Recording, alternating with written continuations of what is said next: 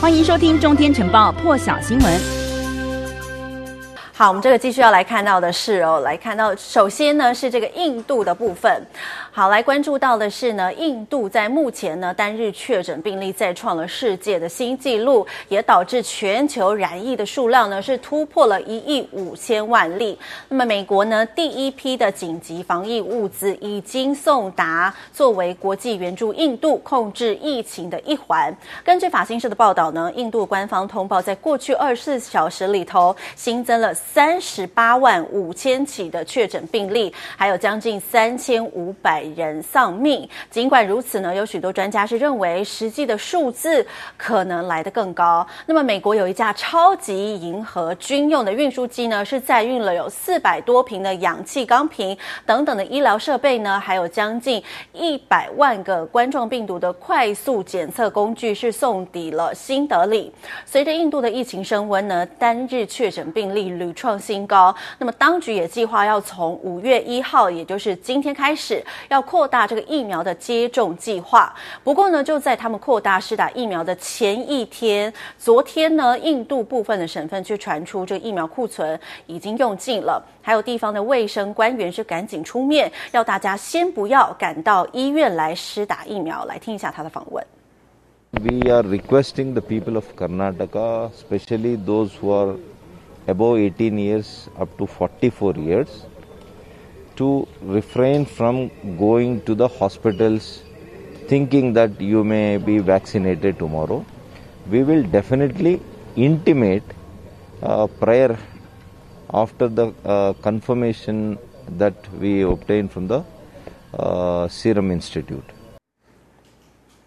好，原本是定在五月一号就要开放，也就是今天呢，要开放十八岁以上成年人接种疫苗。不过呢，在此之前，昨天呢就传出了有部分的省市疫苗库存不足。那么，印度的卫生单位就指出，政府呢正在和这个疫苗制造商来协调，要增加疫苗的生产和供应。那么，今天开始呢，疫苗的接种将会稍微的放缓一些，但是之后呢，很快就会稳定下来。另外呢，面对印度。现在失控的疫情，美国也宣布了，将从五月四号开始，要针对印度的国民呢采取入境限制。不过，拥有美国的国籍、还有永久居民权以及享有豁免权的人呢，则不在此限。那么，拥有印度血统的副总统贺锦丽今天则是亲自证实了这项消息，一起来听他的最新说法。On the issue of India, the We have announced that there's going to be a travel restriction starting on Tuesday on the advice of the Centers for Disease Control, our COVID-19 experts, medical experts, our national security advisors.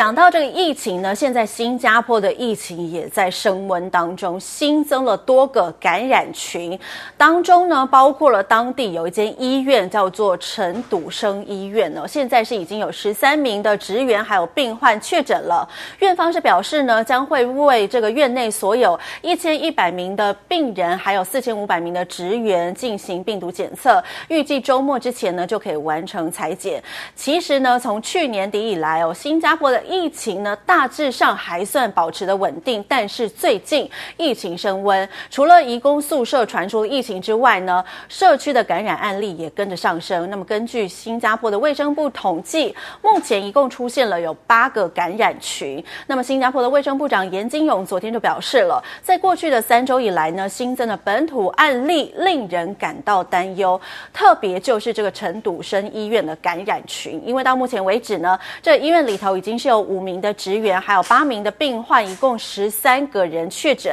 院方是已经立即采取了措施，封锁受影响的病房了。那么院方则是表示呢，医院是已经封锁了病房，而且采取了有多项的措施，包括消毒等等，来防止病毒的进一步传播。那么针对新加坡的疫情升温呢，当局也紧急的宣布多项的额外措施，来防止疫情再度扩大，包括了现在要限制民众一天呢最多只可以有两场的社交活动，社交聚会人数限制呢也要维持最多八个人。像是这个购物商场啦、景点的人数呢也将进一步的限缩。新加坡的卫生部表示呢，过去一个星期这个本土案例上升哦，有些确诊案例呢目前感染源不明，而且呢形成了新的感染群。根据这卫生部的资讯呢，目前是有八个感染群出现了，除了刚刚提到的这个陈笃生医院的感染群之外呢，另外还有一个这个移民关卡局的人员，他和他的七名家人是相继确诊，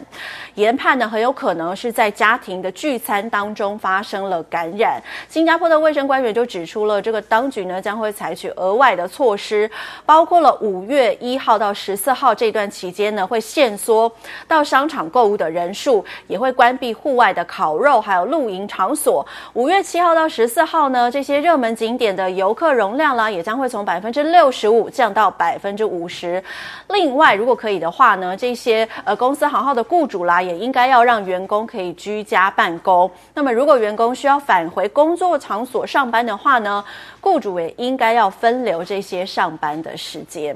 那么，另外一个焦点要来看到这个画面哦，相当的震惊哦。好不容易脱离疫情解封的以色列呢，今年是重新举行了他们盛大的这个篝火节，没有想到呢，发生严重的踩踏意外哦，疑似呢是因为这个看台倒塌，引发了人群恐慌，往外逃跑，在推挤之下呢，就造成有许多人跌倒，互相踩踏。根据路透社最新的报道呢，目前是已经造成了至少有四十五人死亡，还有上百人受伤。透过现场曝光的画面，其实可以看到呢，在这一条狭窄的道路上头哦，万头酸洞。大批人群呢是一下子拼命往外推挤哦，惊慌失措，而且呢有些人跌倒在地，马上呢就被后面的人超越，而且踩踏在地，有景象相当的骇人。据了解呢，因为这个现场其实是山路，所以相当的狭窄拥挤，而且出入口是一个下坡，又陡又窄，所以导致伤亡惨重，有很多人是被活活踩死的，当中呢还有一些人是孩童，所以以色列呢是出动了军队，有数千人也封锁了连外道路，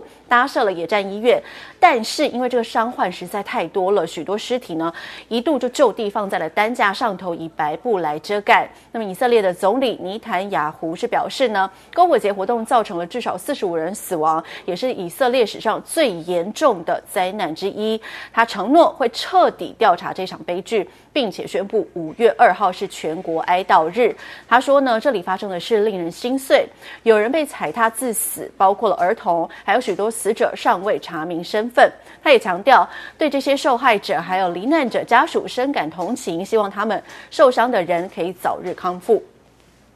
好，另外一个话题要来关注到的是哦，这个俄罗斯的军队呢，近期是沿着这个乌克兰的边境集结之后呢，美国有了新动作。美国国务院宣布呢，国务卿布林肯下个月会造访乌克兰，目的是要展现美国坚定支持乌克兰。根据法新社的报道呢，俄罗斯最近几周曾经在这个乌克兰的北部、东部的边境附近呢，还有克里米亚半岛部署了多达十万兵力，也让外界很担心这个情势会剧烈的升级。也很担心战火一触即发，但是莫斯莫斯科的政府呢，二十三号是宣布他们已经开始撤离了武装部队。基辅政府还有北约组织都表示很乐见这项声明。美国国务院的发言人普莱斯呢，今天是表示了，布林肯将会在五月五号到六号访问乌克兰。他重申，在面对俄国持续侵犯之下呢，美国是坚定支持乌克兰的主权还有领土的完整性。届时呢，布林肯将会和这个乌克兰的总统泽伦斯基进行。会面，俄罗斯是在这个二零一四年兼并克里米亚半岛之后，基辅政府呢就开始在乌克兰东部地区对抗这些亲俄分离主义的分子。其实去年七月的时候是一度停火了，但是今年一月开始，乌克兰部队呢又和这个亲俄分离主义分子发生了冲突。外界就认为说呢，这些分离主义分子哦，其实获得了俄国的政治，在俄国在军政治还有军事上的支持，但是呢，莫斯科当局是否认的。但是乌东冲突至今是已经夺走了一万三千多人的性命。好，另外一个话题要来关注到，日前大家都有看到这样子的一个画面哦，台湾网红林启贤，还有他的俄罗斯籍女性友人呢，日前是到巴厘岛拍摄了一段恶搞短片，他们呢在脸上画了假的口罩，然后去逛超市，结果违反了当地的防疫规定，当局现在表示呢将会把两个人驱逐出境。好，这一起事件呢，一开始是因为有这个网红林启贤呢，跟他的这个俄罗斯女性友人，到了一家超市的时候呢，被警卫拦下了。因为呢，这个女生没有戴口罩，所以不能进入，所以两个人就回到了车上。那女子呢，就用这个颜料在嘴巴上头画了口罩，然后呢，再度回到了超市闯关。结果呢，警卫放行了，成功进入超市。影片呢上传网络之后呢，引起了印尼民众的愤怒。那么根据巴厘岛的规定呢，外国人不戴口罩，第一次呢将会开罚一百万印尼盾，折合台币大概是一千九百多元哦。第二度再犯呢，就会被驱逐出境。那么当局是决定直接将两个人赶出国门。印尼的法律还有人权相关部门是表示呢，他们计划将会将两个人驱逐出境，但是必须等到有航班飞回他们各自的国家，但是希望越快越好。那么三十二岁的林启臣呢，他其实在 YouTube 上面呢有三百四十万的订阅者，其实呢是以拍摄这个恶搞影片走红的。事后他已经将这个影片删除了，也向大家来道歉。那么他又在这个 IG 上头来致歉，说他拍这个影片只是为了娱乐大家，因为他是一个内容创作者，他的工作就是娱乐大众。然而呢，他没有意识到他做的事情会得到这么多的负面评论。更多精彩国际大师，请上中天 YT 收看完整版，也别忘了订阅、按赞、加分享哦。